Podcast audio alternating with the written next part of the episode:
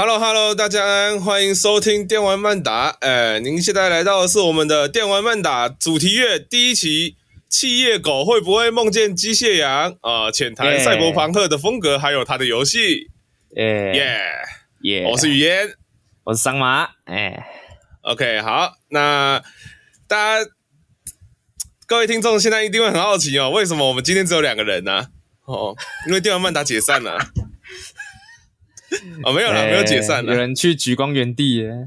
对啊，他现在不能收听电玩慢打，他只能看举光原地。好赞哦！我们回去等他回来的时候，我们再问问看。哎，举光原地好看吗？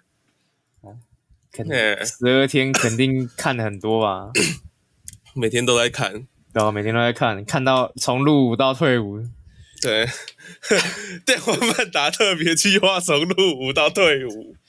我 们我们可以那个啊，就是可能明年，我们明年就直接开一题主题乐，然后就采访我们所有这个读多媒体游戏系的这个朋友们当完兵的感想，这样子。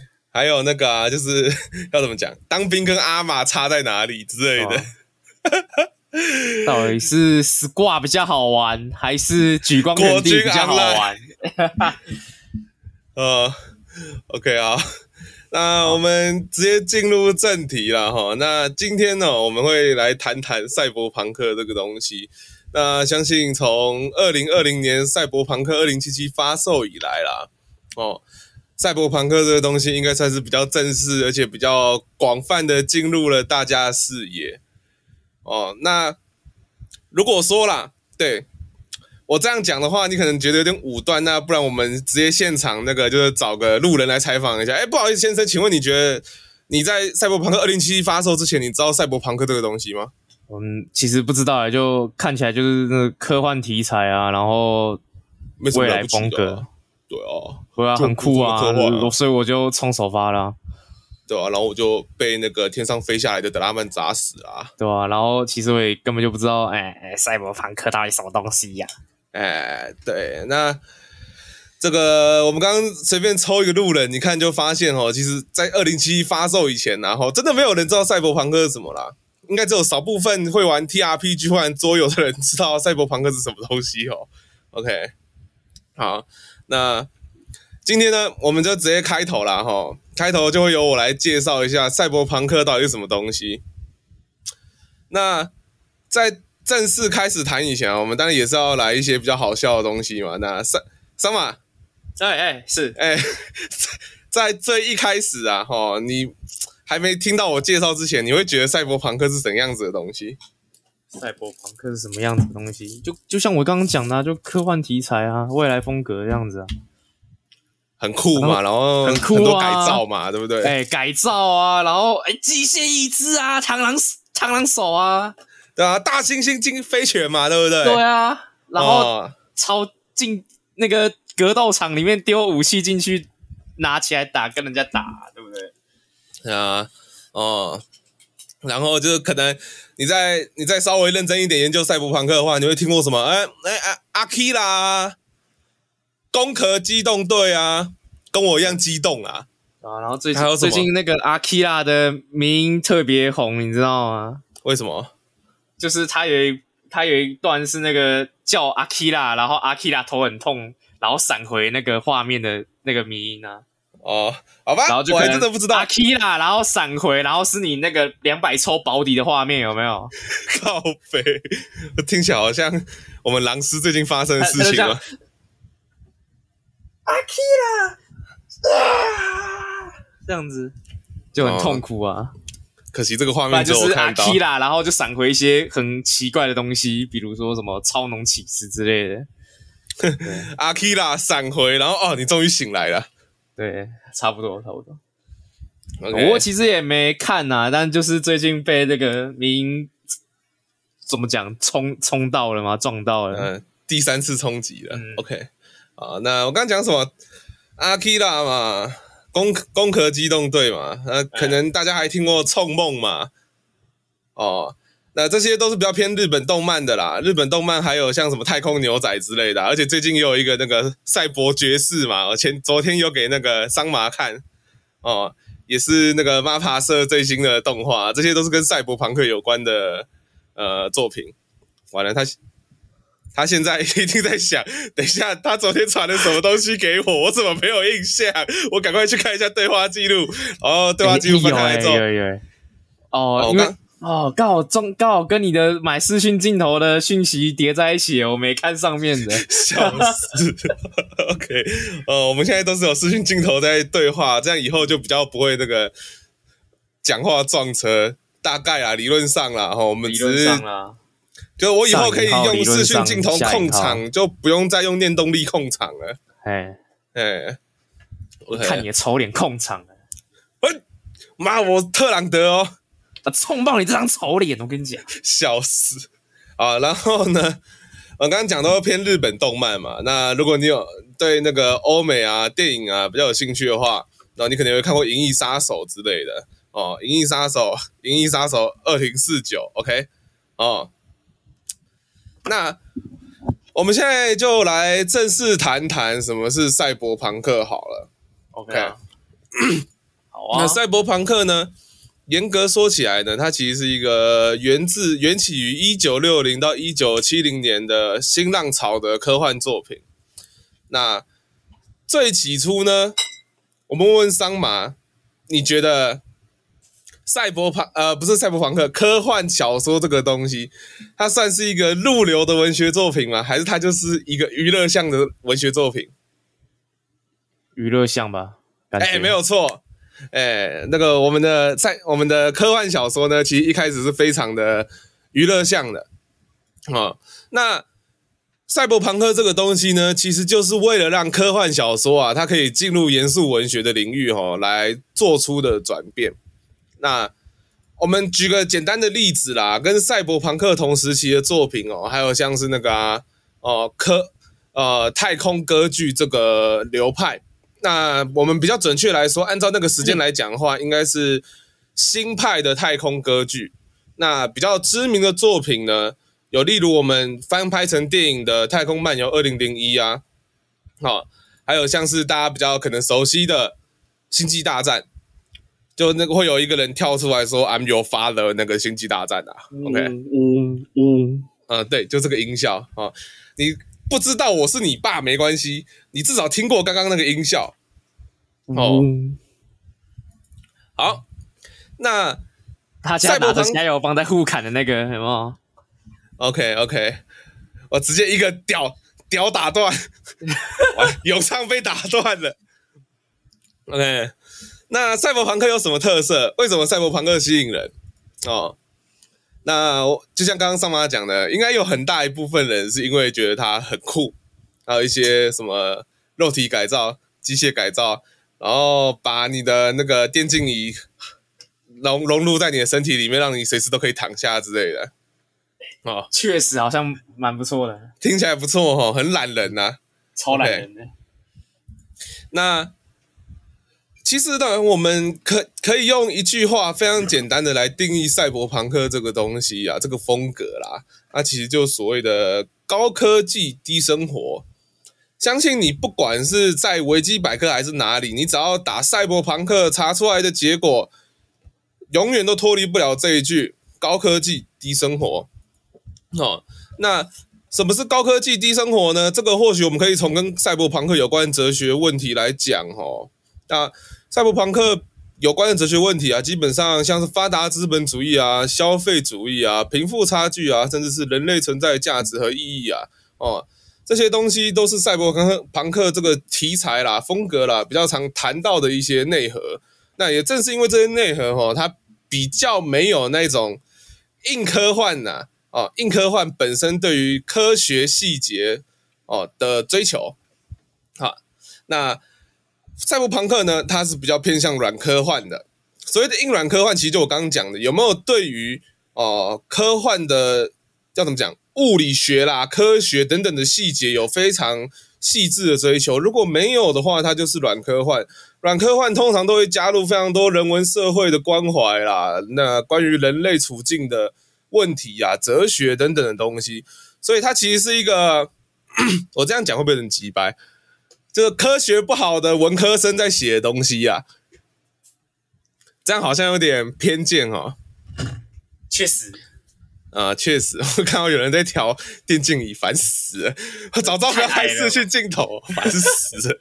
开一直开，了之后就开始有人在搞怪、欸，真的，他们刚刚一下翻这个，一下翻那个。好啦，OK，那我们回过头继续来讲，比较代表的科幻小说部分的作品哦，有 PKD 的哦，仿仿生人会梦见电子羊吗？那这个东西呢，后来被改编了，大家非比较熟悉的电影作品，叫做《银翼杀手》。OK，那其实它就是非。他这个作品呢，本身就有讨论了人在虚实之间哦，真实与真实与虚幻之间的处境啊，人存本身存在的问题啊，哦，里面有非常多很有趣的设计，是你看《银翼杀手》看不到的，因为看完之后，大概真的跟我一样会觉得 PKD 就是个天才，你知道吗？哦，那他同时比较有名的作品还有《高堡奇人》呐，但听说《高堡奇人》是影剧比作品本身还好看哦，大家有兴趣也可以去看看。那另外一个部分呢？哦，真正定名赛博朋克的作品呢？啊，其实是威廉吉布森的《神经幻术士》。那这一篇小这一本小说呢，推荐大家哈、哦，不要买，真的不要买。这个时候，桑麻不是应该问我为什么不要买吗？为什么不要买？哦，因为他翻译真的是，真的是非常的。我我我我其实不知道，不太晓得该怎么说，你知道吗？就是据说啦，据说威廉吉布森在那个《神经幻术师》这个作品哦，加了非常多他自己创造的用词。那他创造的用词呢，非常的艰涩，所以非常的难翻译，所以导致呢，中文翻译的作品基本上好像看到，包括简体版本有四本吧，哎。包括台湾的简体的哦，有四本。那这四本呢，翻译的评价都非常烂 啊，所以可能真的比较难翻译啊。所以我推推荐大家不要买，要买可能要买英文，而且英文程度要够好。不然你读中文可能会像我一样，就是一方面觉得他威廉吉布森写的东西很酷，一方面你又不知道翻译到底冲他小，你完全不知道该怪翻译还是该怪威廉吉布森写的太太鸡掰。就是这么尴尬的一个作品，好啦，但是呢，赛博朋克是由这个作品确立的，这个是绝对没问题的。那我们这里可以谈一下哦，其实赛博朋克这个这个词啊，它是由 cybernetics 还有 punk 这两个单词组合的。前面呢叫做控制论哦，模控学啦。那这个东西其实就跟生物电子，然后跟人类啊相结合有关。OK。那这个东西我们在这里不细谈，大家其实可以自己去维基百科上面看一看，有比较详细的解释，绝对比我这个白痴解释的好啦。哦，那胖克呢不用讲，就是朋克嘛，呃，朋克什么呢？反叛嘛，反叛的精神嘛，对不对？所以才会翻译成叛客嘛，叛客也是一种翻译方式。OK，那 小说的部分呢，哈，之后我们特。这个主题乐的特别企划哦，之后还会再单独细谈呐。就我个人的，因为我觉得要桑麻跟浣熊在短时间内读完两本小说有点太残忍了。OK，确，确实啊，我死都不会读啊。OK，但我觉得可以看看那个《银翼杀手》那个仿生人会不会梦见机械羊，那个真的很好看。好啦，小说，对啊，小说。那回我们回到刚刚的问题哦，为什么赛博朋克会吸引人？其实对我而言哦，赛博朋克不是不单纯只是酷而已啦哦。桑麻，你会不会有这种感觉？哎，当你在玩二零七七的时候，当你在看《边缘行者》的时候，你心里多多少少会有一种未来世界好像真的会长这样的感觉。嗯，多少会有吧，对吧？就是比起那个什么星际大战啊，星际大战你会觉得很浪漫，对吧？仰望星空很浪漫，然后会有光剑很酷很帅，然后再讲嗡嗡嗡，然后还会有原力，对吧？之类的。欸啊、但赛博朋克没有这些东西，赛博朋克就是未来你可以改造自己，改造人体。啊、哦，然后呢，贫富差距会越会越来越大，就跟现在差不多了。完了，但我好穷。对，但一定会会再更严重，以后你连电脑都没有。哦，以后你的孙子连电脑都买不起。哦，那就算了吧，跟不干我的事。好，OK，好，那之类的。那企业控制世界，这这是不是听起来也很合理？就很有可能发生，对吧？三星控制韩国，啊，Sony 控制日本，哇，然后台湾会被什么？哎、欸，对，台积电控制台湾，快、啊！中国嘞？中国会被什么控制？共产党？共产党？还是共产党？欸、还是被党控制啊？你以为是腾讯吗？哎、欸，没有，是共产党，还是党啊？那没有差、啊，哦，没有差，都是党啊。OK，没有党就是腾讯，腾讯就是党。对，所以呢，其实我这样讲一讲，你也会发现，赛博朋克其实整体感觉起来会比什么太空歌剧之类更有可能发生嘛？对不对？嗯，哦，所以这其实对我而言是赛博朋克比较吸引我的地方。那所以像什么太空歌剧那种很壮阔的星际啊，比较仰望星空啊，对啊，那个太美了，那个太漂亮了，我不敢去想，我觉得不可能发生。但我觉得呢，赛博朋克呢，高科技低生活很有可能发生啊！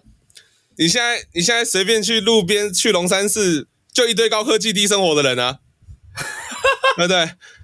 这样听起来有点地狱梗，但讲的蛮蛮现实的嘛，蛮现实的，确实。对啊，只是这种人未来可能越来越多而已啊，我们都有可能啊。以后他妈的老妈死了，还会被那个火。被火化，然后还要人家还跟我们说那个服务要另外收费哦。干哦，我们你们烧我们烧要收一次费啊，你捡你捡捡骨还要再收一次费。对啊，就跟那个嘛边缘行者一样嘛，你妈会直接从那个贩卖机滚出来，然后上面写你妈死了。你需要买数位骨灰盆吗？之类的。OK。哇，那那我觉得你要先换个那个。高科技一眼，高科技一眼，我也觉得蛮需要，不然我现在左眼一直在痛，左眼的下那，你换一个就好了，换两个我怕你神经错乱。OK，好啦，所以呢，其实我们刚刚讲的这些哦，你应该就能感受到赛博朋克是一个比其他的科幻作品更加悲观的世界观。嗯嗯。他们没有什么飞向天空啊，人类相信原力啊，什么 May the Force 愿原力与你同在啊，哦、呃，对啊之类的哦、呃嗯，在赛博朋克里面应该也会有类似的话，只是是愿贫穷。OK，我们两个讲的其实差不多吧，一个讲金钱，一个讲贫穷，愿贫穷与你同在，嗯，愿金钱与你同在。OK，愿企业与你同在。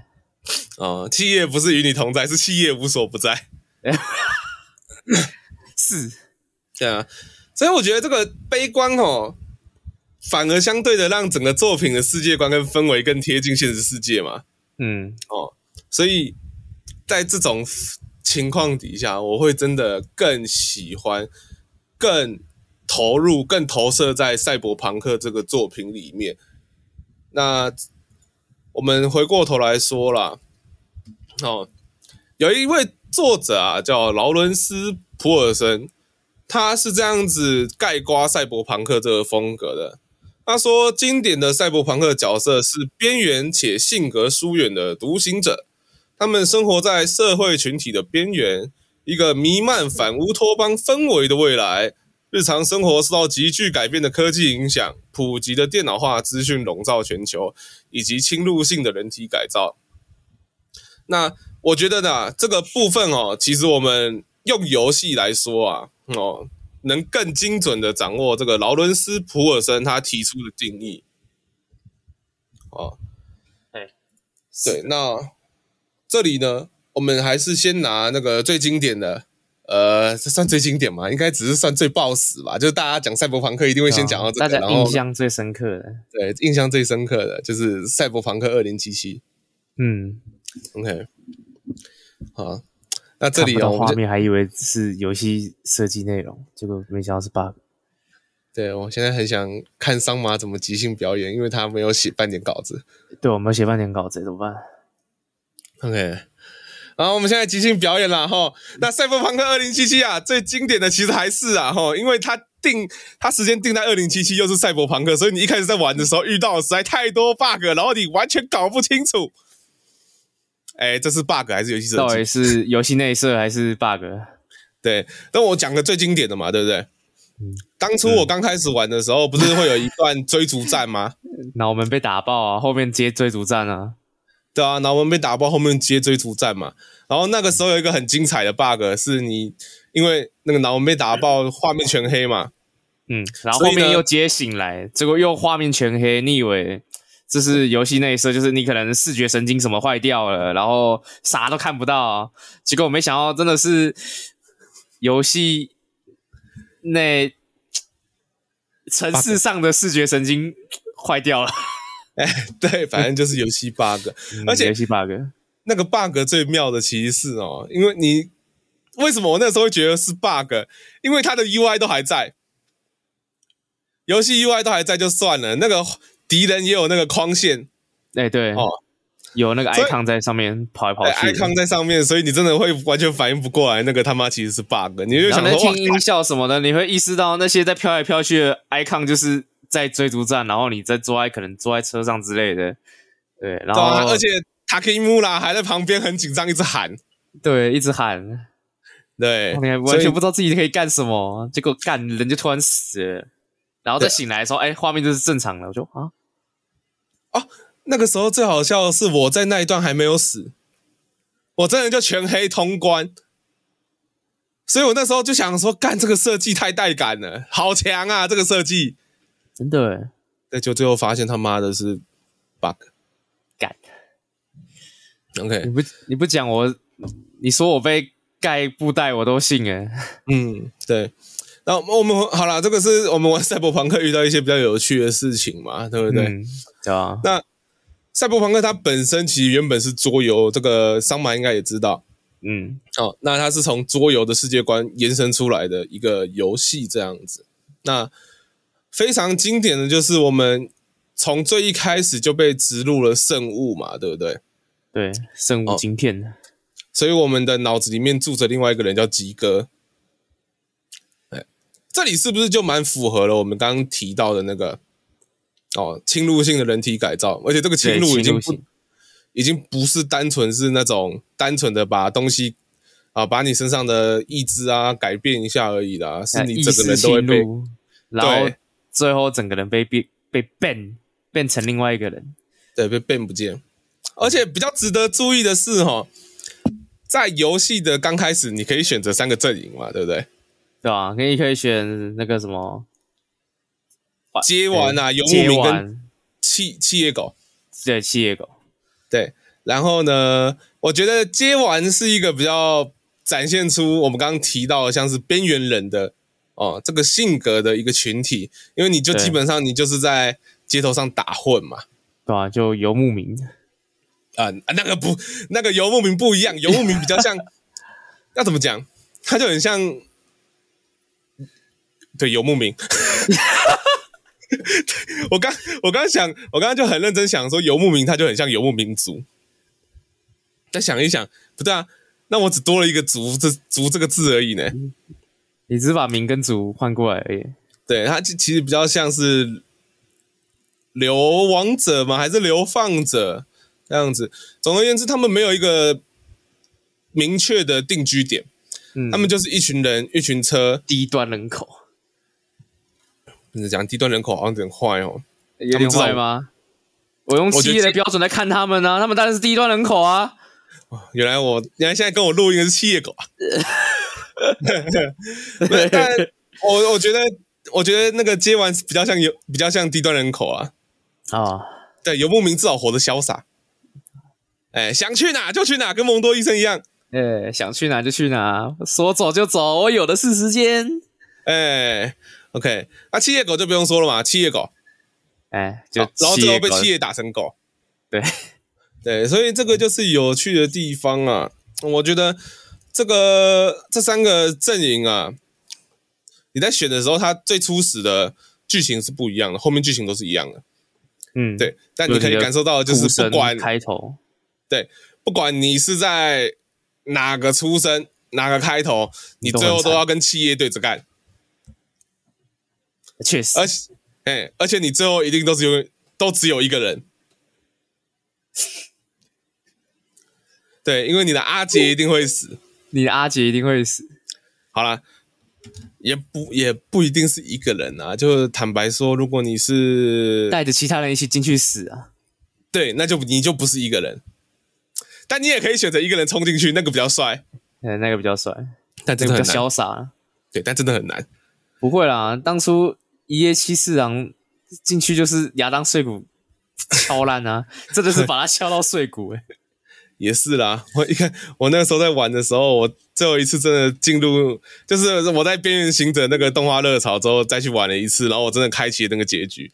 结果第一次进去的时候，不知道为什么他妈觉得怪有够，那些人都有够硬，然后我就直接被砍烂，而且那个任务还不能回头。对对，哦，永远不回头。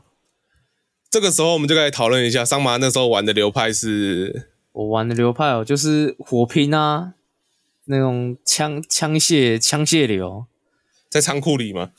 对啊，你是说躲水路？我都躲货柜上面，跟大家抱团取暖，然后大家最后死一片。哎、欸，对嘛，那个弹跳手榴弹嘛。对啊，弹跳手榴弹啊，大家一起掉下来。那、哦、我马上走错跑了。那个那个，最后抱着一颗手榴弹同归于尽。OK，好了。我们桑麻是走火拼流嘛？嗯，那什么智能枪械啊，那个那个智障枪械啊，然后一般的实弹枪啊，跟还有当邦逼当，对，当邦滴当邦，哎，打波 D 打波哒，我们那个小 B 嘛，我记得叫小 B 嘛，对，叫小 B，对，还有那个他他还可以开，人 士看我最后讲爱狗人士。哦，爱狗人士就是那个智能枪械，那个智能枪械本身有内建 AI 啦，他会跟你讲话。然后，如果你开爱狗人士模组的话，哦，那他只会打脚，对，他就直接秒脚。然后你瞄五十个角之后吧，杀死五十个人之后，他会问你说：“诶，他会他会帮你重新调整数据，然后变变成那个冷血杀手模式，以后就只瞄头这样子。”啊，如果你是选冷血杀手模式开头的话，他最后就会变成那个爱狗人士。嗯，然后我觉得也是一个很好笑的剧情，有趣的鸡巴枪。对，然后总而言之呢，我们回过头来说啦，那我自己玩的流派比较多嘛，有武士刀哦，嗯、有那叫什么骇客流，嘿，嘿。那武士刀，我觉得这个就很有趣啦。你在玩赛博朋克的时候，有没有发现其实整个游戏的日本的元素非常重？有啊，哦，那其实呢，这个东西很有趣哦。这个东西呢，是他们一九六一九六零一九七零那个年代啦，对于日本的恐惧哦。哦，这个你可能不晓得。我记得我是在哲学零一还是香港零一看到的。他因为他们有谈赛博朋克这个整个系列，嗯、那其实关于这个日本的部分啊，其实展现的是当时西方国家对于日本文化的一种焦虑，因为那个时候日本的电器非常发达啦，日本的文化输出又非常强悍，小日本，对，所以呢，他们抱持着一种对日本文化输出跟日本的物质输出的恐惧啊，哦，也不算恐惧，算焦虑，让他们就想象了一个日本。非常有日本风情的未来，像《神经幻术师》，它其实也是一个发生在日，发生在，其实我其实搞不太清楚，它那但那个到底是美国还是日本？因为就很多日本的东西啊，美国日本，OK，好，日属美国啦，来日属美国，对，当然也有一部分不排除是翻译的问题，所以导致我搞不清楚那到底是哪个国家啦，OK，那总而言之呢。武士刀非常好玩，哦，你可以冲进去一个人砍阿拉萨卡，然后被喷烂。对，对。那另外一个骇客流，骇客流也是一个 对，脑子烧烂的，脑子烧烂的流派。其实啊，赛博朋克啊，我相信大家应该也会对那个网络空间蛮有印象的吧？有印象吧？网络空间有啊有啊，什么巫毒仔那些的，巫毒仔啊，哎，脑子烧烂啊，AI 大举入侵啊，有的没的，黑墙啊，哦，网络世界直接被炸烂啊，只剩区域网络啊，哦，这些设定其实很酷啦，但其实它最早都源自于威廉吉布森的想象，就像《神经幻术士》里面它的主主人公，如果放在我们的那个。放在我们的赛博朋克里面讲的话，他的身份就是串网者、串网死，就 Net Runner 啦。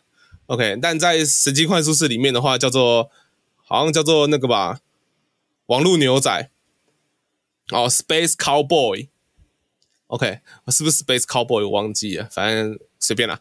完了，我看的是我看的是中文，不是英文嘛？怎么造谣啊！我操！没事啦，反正上一集我才说我们这个节目常走在造谣边缘。哦，OK，好不？那网络空间这个东西也是威廉吉布森创造出来的，就是他想象人类未来可以把自己整个人投影、全息投影到那个网络空间上面嘛。嗯、欸，所以你会看到你跟鸡哥在网络空间走啊，然后遇到艾顿康宁汉嘛，哦，那个已经。进入黑网，被整个格式化，然后重新组成的人人格这样子，哦，这些其实也都是赛博朋克这个 这个主题的经典设计。好，那这里呢，我们其实已经基本上把赛博朋克2077的整个风格啦，整个游戏已经已经差不多讲的讲了个大概了。我们这期也不是专门谈赛博朋克嘛，那2077啦，我们是专门谈赛博朋克，但不是专门谈2077。对，我们。谈跟赛博朋克有关的游戏，还有赛博朋克的这个设定跟背景。对，OK。那除了赛博朋克啊，其实认真要说的话，后面呢，我们开始喜欢上，呃，至少我跟桑马啦，开始喜欢上赛博朋克以后呢，哦、呃，有去玩了一些独立游戏啊，小作坊制作的赛博朋克的作品。哎，那我们这里就会稍微来再来聊一下。那 Ghost Runner 应该算是我们两个都蛮有印象的游戏吧？对啊，哎，我很、嗯、我还脚要上哦。哎，它其实、啊、Ghost Runner 的整个游戏机制蛮简单的，对，很简单，跑酷，跑酷，然后砍，然后不要死，你只有一次机会。对，他的他的游戏机制跟黑魂一样，都很简单。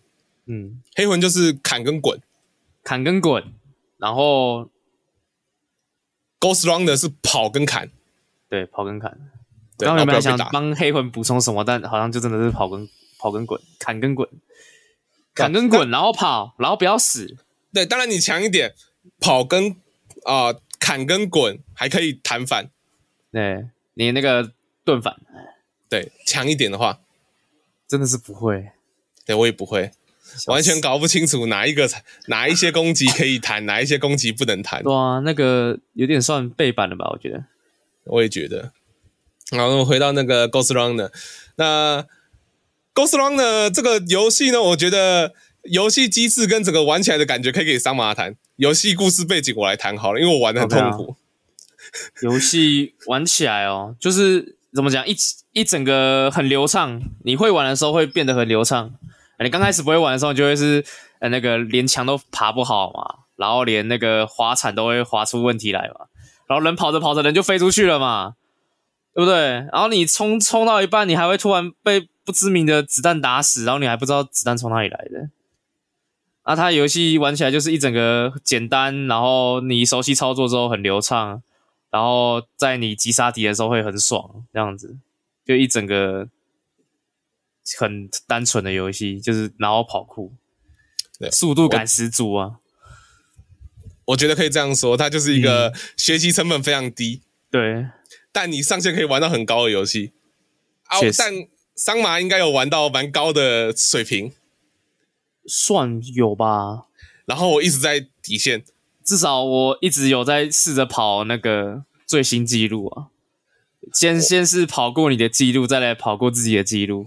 然后跑过自己的记录之后，没有朋友可以比，再跑过自己的记录，看能不能在、哦、呃原本五分钟过嘛，看能不能在四分钟以内过啊，四分钟以内过之后就看哎能不能三分钟以内过啊，有时候怎么讲？有时候你角色在跑的时候会发现一些就是小偏方吗？就可能当初他们游戏在做的时候也没意识到的东西，但是他们就是也没有去做修改，然后他们就是可以玩出这样的跑法。就是你有些操作的时候，角色会跑更快之类的，那你就可以用这些操作去跑更粗、更短的路线啊，然后乱冲乱跳啊，然后冲一冲死好几次这样子，就多方尝试一些 speed runner 才会发现的美丽的小错误。对，OK。那给桑麻谈游戏玩法的原因很简单，因为我玩不出花样来。我记得我那时候玩啊，我有玩给婉雄看吧，好像玩个十分钟，他就跟我说他三 D 晕了，他看不下去。对，原因就是那个我画面晃，我画面晃的很凶。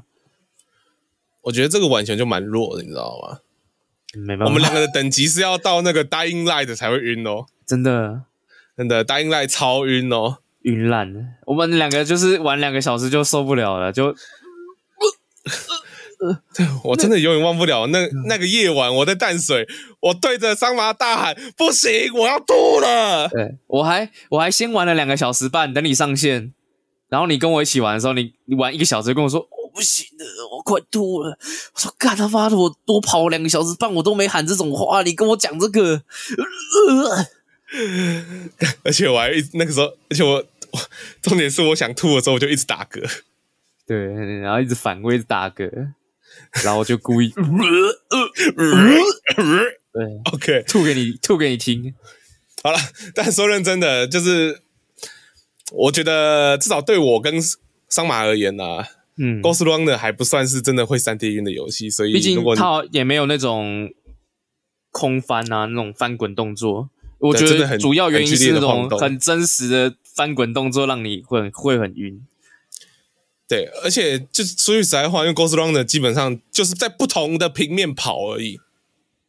对，对，所以你不会有太多的三 D 晕的问题，除非你自己想玩出一些花样，然后跑得很酷炫，然后你可能会像玩 CS 一样那种帮帮你帮你 hop 这样子，嗯，哦，可能左摇右摇来去，然后超级跳之类的啊。对，增加它的速度，那你才有可能会晕啊。但你如果能这样玩的时候，我觉得你也不会因为这样就晕、啊。你也不应该不应该会这样晕啊，不然玩起来很痛苦诶。要玩出花的同当下，你还要准备一个垃圾桶在你旁边准备吐。没有，就是你玩出花的时候，脑袋也开花了。哎，确实。哎，OK，脑浆都爆开了。我们回过头来谈一下那个 Ghost Runner 它整个要、啊、怎么讲？背景故事设计好啊，嗯，其实我们主角本身就是标题名称的 Ghost Runner，呃，好像翻幽影行者还鬼影行者哈，对，有好像幽影行者吧，管他。对，幽影行者，他其实你在故事开头的时候，你就已经被最终 BOSS 打爆了，嗯，你已经死过一遍了，对，你已经死过一遍了，然后最后，然后你在最开始的任务呢，是你好不容易，你也不知道怎么活过来啊。我记得是被修起、被修复吧，就是那个、啊、反抗组织把你修修好哦。反抗组织修我，完了，完了，我怎么玩那么不仔细？剧情给你讲好了。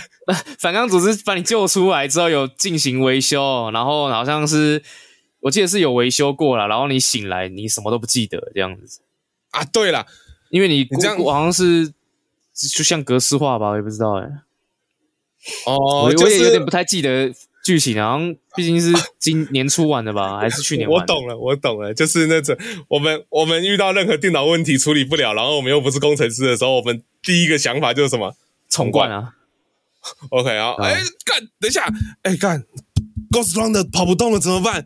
怎么办？哎，我想想个办法啊！我帮他重灌 Windows 十好了。哇啊，那个手断掉，哎，CPU 坏了，换帮他换颗 CPU。然后啊，风扇坏了，帮他换个风扇。哎，他动起来了，OK，OK。啊啊，你什么都不记得了？啊，干干没事啦，重来啦，重来啦。哦，我们重来，然后软体进去。你醒来，醒醒，你醒来之后就一直有一个那个神秘人在跟你讲话嘛，然后他会帮你重新找回你的能力啊，对不对？那我们就会像那个电脑行的那个阿伯一样，哎、啊，我这里有帮你装那个游戏哦，啊，那个啊，你你说你有需要文书软体吗？那个 Microsoft 我也帮你装进去了，二零一六而已，哎呀哎呀，二零一六而已，然后那个后面那个三六五不行啊，那个他们要线上验证哦，哦，哎呀，这个我没办法帮你啊。啊，你那个作业系统哦，我已经帮你灌好啊，然后两两百块就好啊了啊啊，那是别人咖喱问哦，卖恭喜我加咖咖喱蒸的哟，哦，哎。哦，他们一定都会补这个卖恭喜我真的哟。哎，啊，你出什么代志？哥，提提得来互我看就好啊。哎，啊，两两百块，哎，重灌就就便宜就俗的啊。啊，别人外口迄个作业系统拢三千块的啊，啊，两百块就好啊，两百块几百哎。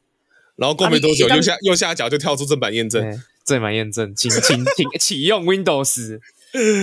OK，啊，好，这这。因为桑马刚刚讲的时候，我想起来那个，我们就你刚刚讲那个神秘人嘛，我其实忘记他名字了。嗯、呃，但那个神秘人就一直强调说，反抗军给你乱修啊，反抗军没有修好你啊，我才能帮你找回你真你全部的能力啊。嗯，对，你还不够完整。对，然后他一直他在这个过程里面一直要把你变得更完整，这样子。对。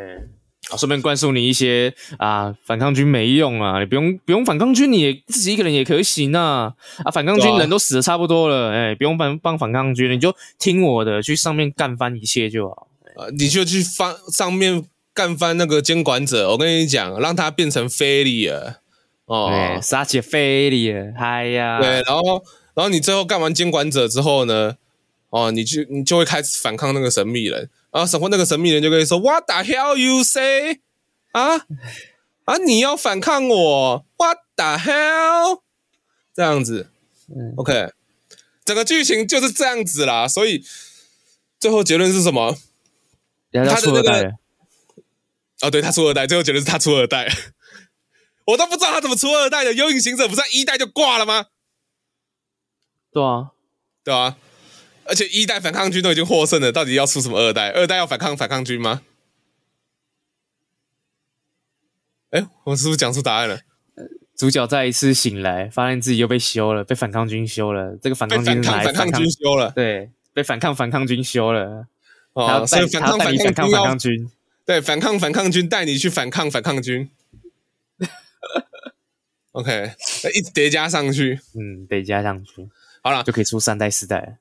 那我整个游戏机制呢，其实就一直在跑酷嘛，对不对？刚刚上马已经有讲了。啊、那我们其实这个跑酷跟我们游戏机制跟我们游戏剧情是息息相关的啦。这里我觉得也是做不错的点。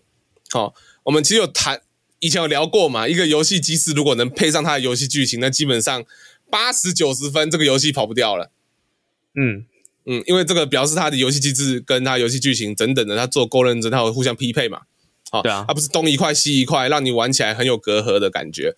好，那为什么跑酷我会说这个息息相关呢？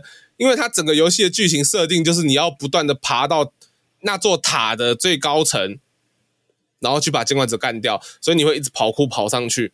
那为什么要干掉监管者呢？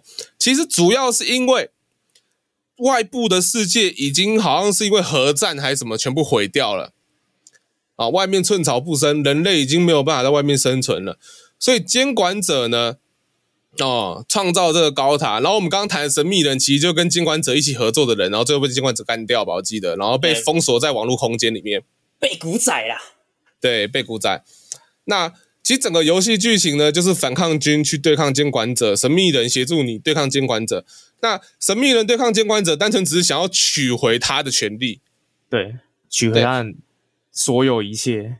对，然后反抗军反抗监管者，是因为不同意监管者的计划，不同意监管者这样任意控制人类，然后他们想要活出自己的自由意志这样子。嗯，但最后呢，我们其实沿途会遇到非常多改造人嘛。对啊，好，那这些改造人呢，其实在整个剧情里面也都是他有有他的功用的。他跟有隐形者不一样，他们比较偏向基因改造，有隐形者是全机械的，对，全机械机器人嘛，对，机器人。好，那那这些改造，那个那个那个那个什么神秘人的那个私人军队啊，对，然后死到剩你一个，对，死到剩我一个，神秘人你好烂哦，真的你好烂，难怪会被吃。对，然后呢，我们的这个监管者啦，其实他，你玩到后面你会发现他其实也不真的那么坏。就是我觉得这就是他剧情写的好的地方。反抗军想要自由嘛，嗯，神秘人想要权力嘛，对，监管者想要带大家走出塔。呃，你有你玩的时候有 get 到这个剧情吗？我我没 get 到这边呢。哦，因为他呃，他要怎么带大家走出这个塔，就是靠他那个人体改造。哦，对对对，这就是游戏剧情跟机制改啦。对，克服困难环境这样。对啊，但所以神秘那个，所以反抗军他们背上都有贴那个啊，本产品未使用基因改造黄豆。对。未基非机改有机有机种植，对不起，我自己讲完，反而自己笑笑死。OK OK，好，这就是整个《鬼影行者》它比较有趣的地方，所以你就不断爬往上爬，爬到塔。那它其实也算是一个可预测的剧情，就是你唯一可能比较难预测，就是你在后面发现神秘人其实也不是真心要帮你。对。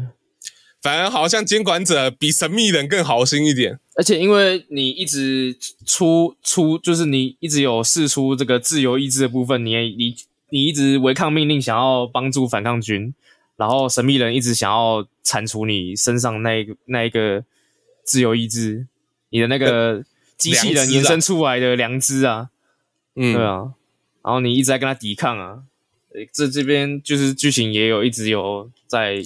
暗示怎么讲？暗示，对，所所以整体来讲，我会觉得，如果你喜欢赛博朋克风格，《Ghost Runner》是一个你可以尝试的作品。但如果你对跑酷游戏没有信心，那你可以尝试看看我们下一个要介绍的游戏《卡塔纳 Zero》。对，《卡塔纳 Zero》。对，知道它是二 D 平台横向的游戏。对，但也是很难。嗯。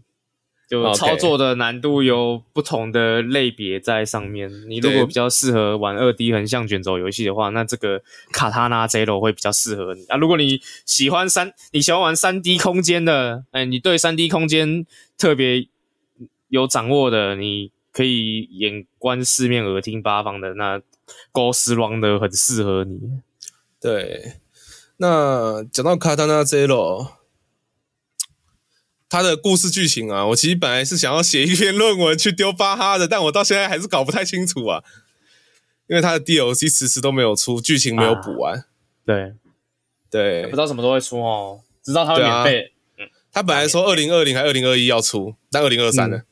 对啊，已经二零二三。我记得好像前阵子吗？今年吧，我记得今年好像有释出消息，就就就但就是唯一试出的就是那个。他们 DLC 会免费的消息这样子，嗯，还不确定什么时候了，毕竟也是小工作室开发的嘛。但卡丹娜 Zero，我个人觉得它是一个，那虽然是二 D 的，对，但它其实是一个代入感非常棒的游戏。你觉得呢？哪方面啊？就是呃，我觉得，就是我觉得我可以全身心投入在这个游戏上面。可以啊，可以哦，呃、嗯，可能是因为他需要比较高的专注吧。对，然后 他真的需要很比较高的专注，而且毕竟是二 D 的游戏，在某个方面上来讲，容错率也算蛮低的。毕竟就是只有左右两边而已，还有上跟下。但这个我觉得，我觉得卡塔纳 Zero 它比较贴心的地方是，你可以让时间变慢。对，你可以有时停、呃时缓功能。对，没有到实停了。对，没到实停啊，太太夸张了。对，但我就是一直我在玩的过程的时候，就是会一直忘记它可以实停。我不知道能不能说一直忘记，还是我不想开啦。我通关的时候是没有使用过任何实停的。OK，就觉得这样比较酷啊。忘记而已啊。没有没有，我真的觉得这样比较酷，我就不想用了。哦，真的哦。对，卡塔纳 Zero 它好玩的地方就在于。哦，你直接往敌人冲的时候，你就是你完全放下任何恐惧，直接往敌人冲的时候，你会有一种快感。来一个子弹，你弹一个；来一个子弹，你弹一个，然后滚到滚到盾兵背后，直接把它砍烂的时候，嗯，干。你操作越流畅，你心理成就感越高。哦，而且其实他的那个打击感算做得很棒了。对，他整个那个打击感是很屌的。哦，你在砍的人的时候，那个画面震动跟那个音效就是完配合的非常完美。我你能找到类似的游戏，大概只有卡普空的游戏了吧？我觉得，嗯，对，所以他一个小作坊能做成这样，真的蛮厉害啊。对啊，他能很能掌握玩家最想要的是什么？哦，对，你说玩家最想要的是什么？我觉得最厉害的是他本身那件 speed run 的功能。嗯，对，他已经知道了你玩这个游戏，你一定会想要来一点 speed run。速通。对，哦。那 speed run 呢，就是让你跑完，也是跑完整个游戏，但它会把剧情整个拔掉，你不用看那个剧情跟选项。欸、那 Ghost Runner 也算蛮厉，也蛮聪明的啊。他把他至少做了一个那个竞速排行榜，啊，他就是我觉得这些游戏就是你知道，他除了本身游戏做不错，跟那个叫什么剧情做不错以外，他也有拿捏到那个玩家那种小心思，呃，玩家的那个癖好，对一些。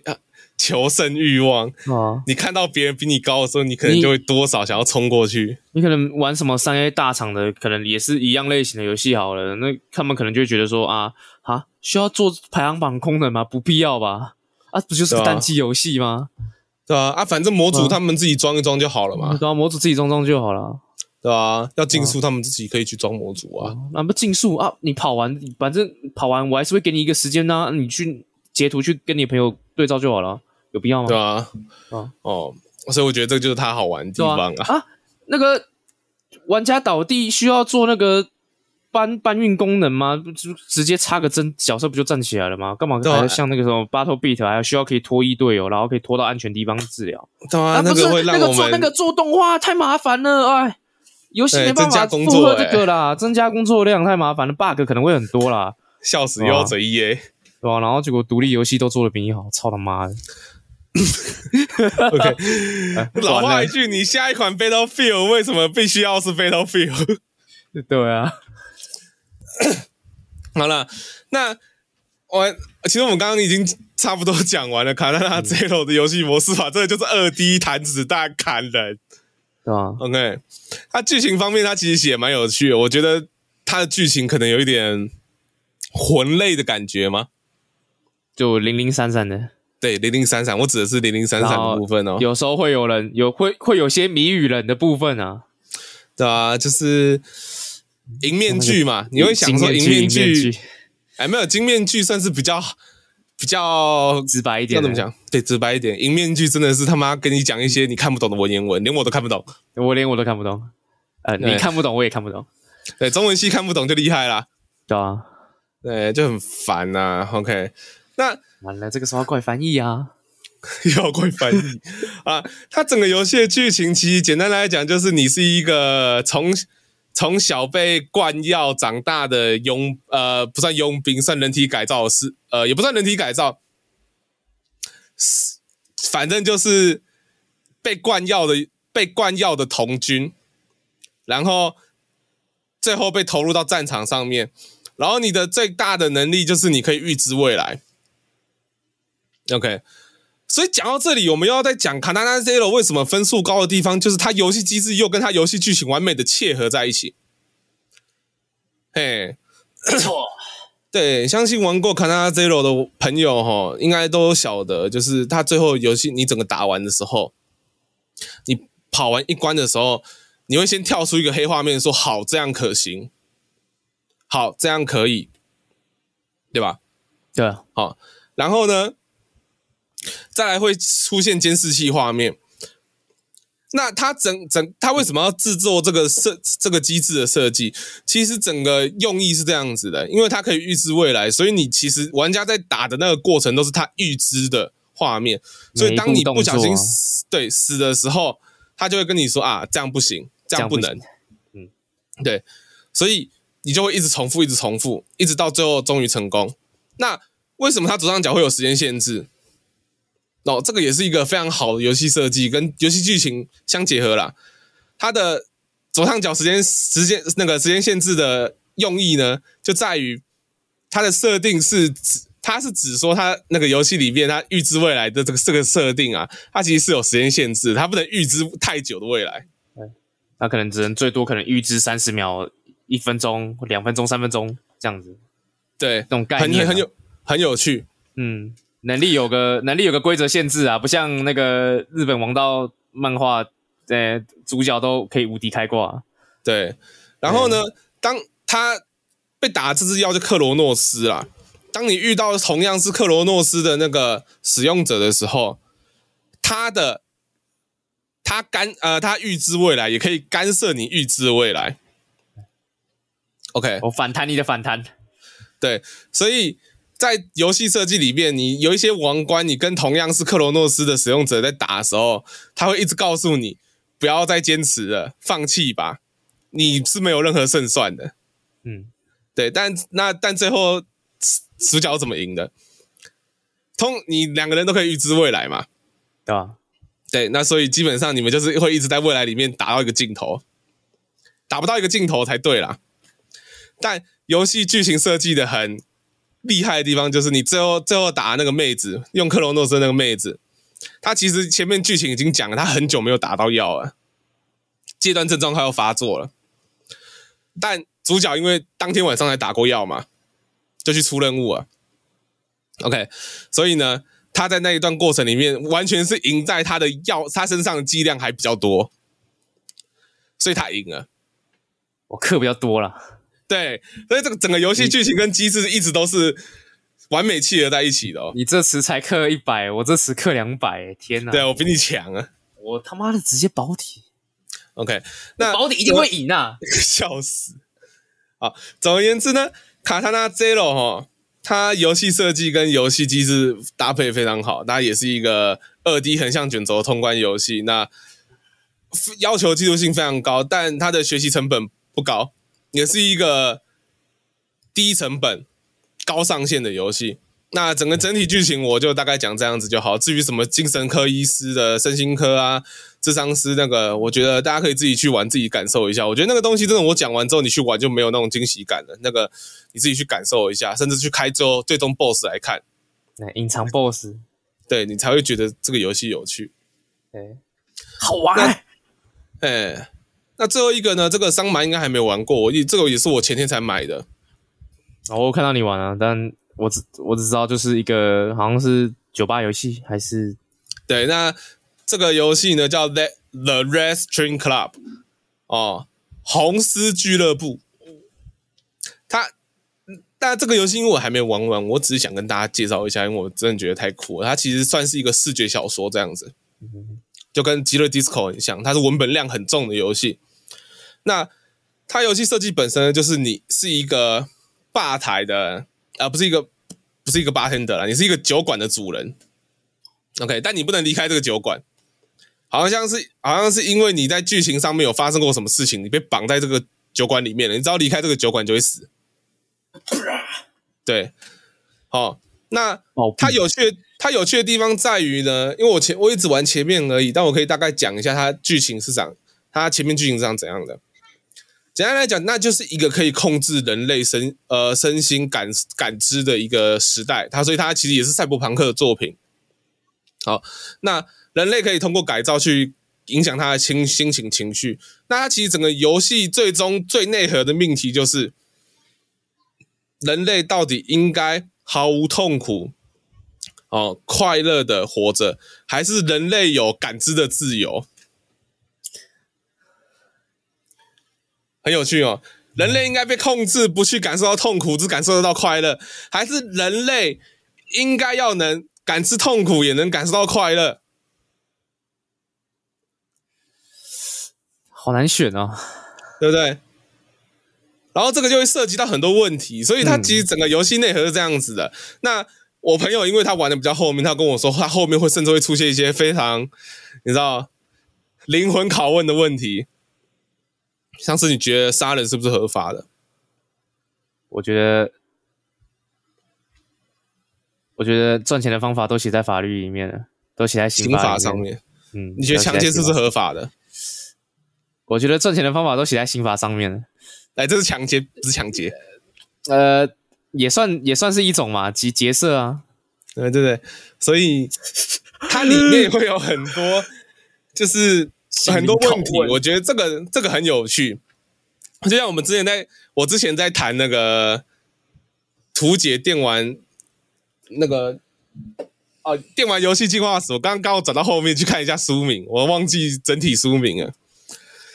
里面就在谈的，你当你进入游戏变成另外一个角色的时候，你回答的东西就会变成一个样子吗？变另外一个样子吗？当你是另外一个角色的时候，你就会觉得某些东西是合法合理的吗？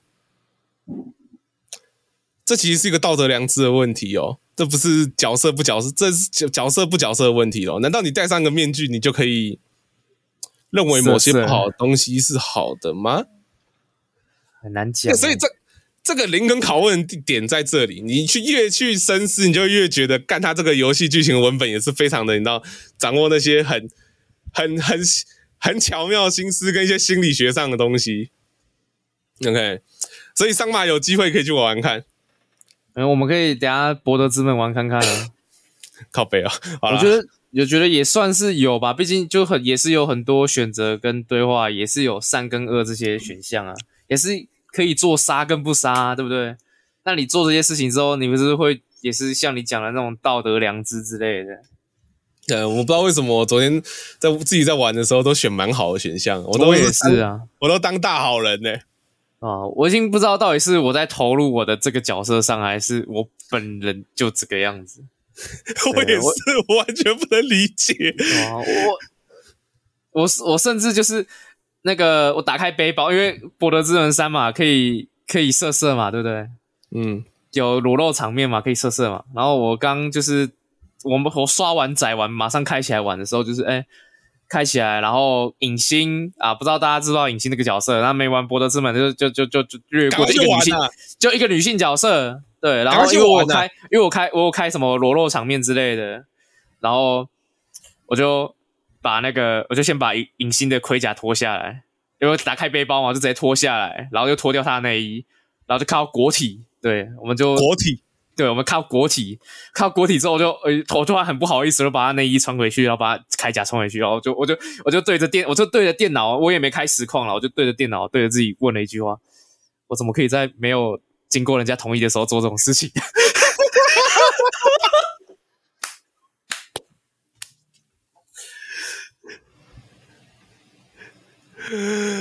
OK，好了，那今天我们哦，赛博朋克主题乐第一集就先到这边哦，我们直接去玩博德之门吧。博德之门，好。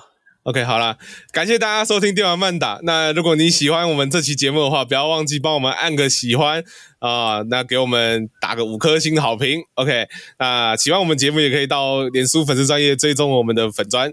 好，我是雨嫣，我是桑马。好，我们下一期再见，拜拜，拜拜。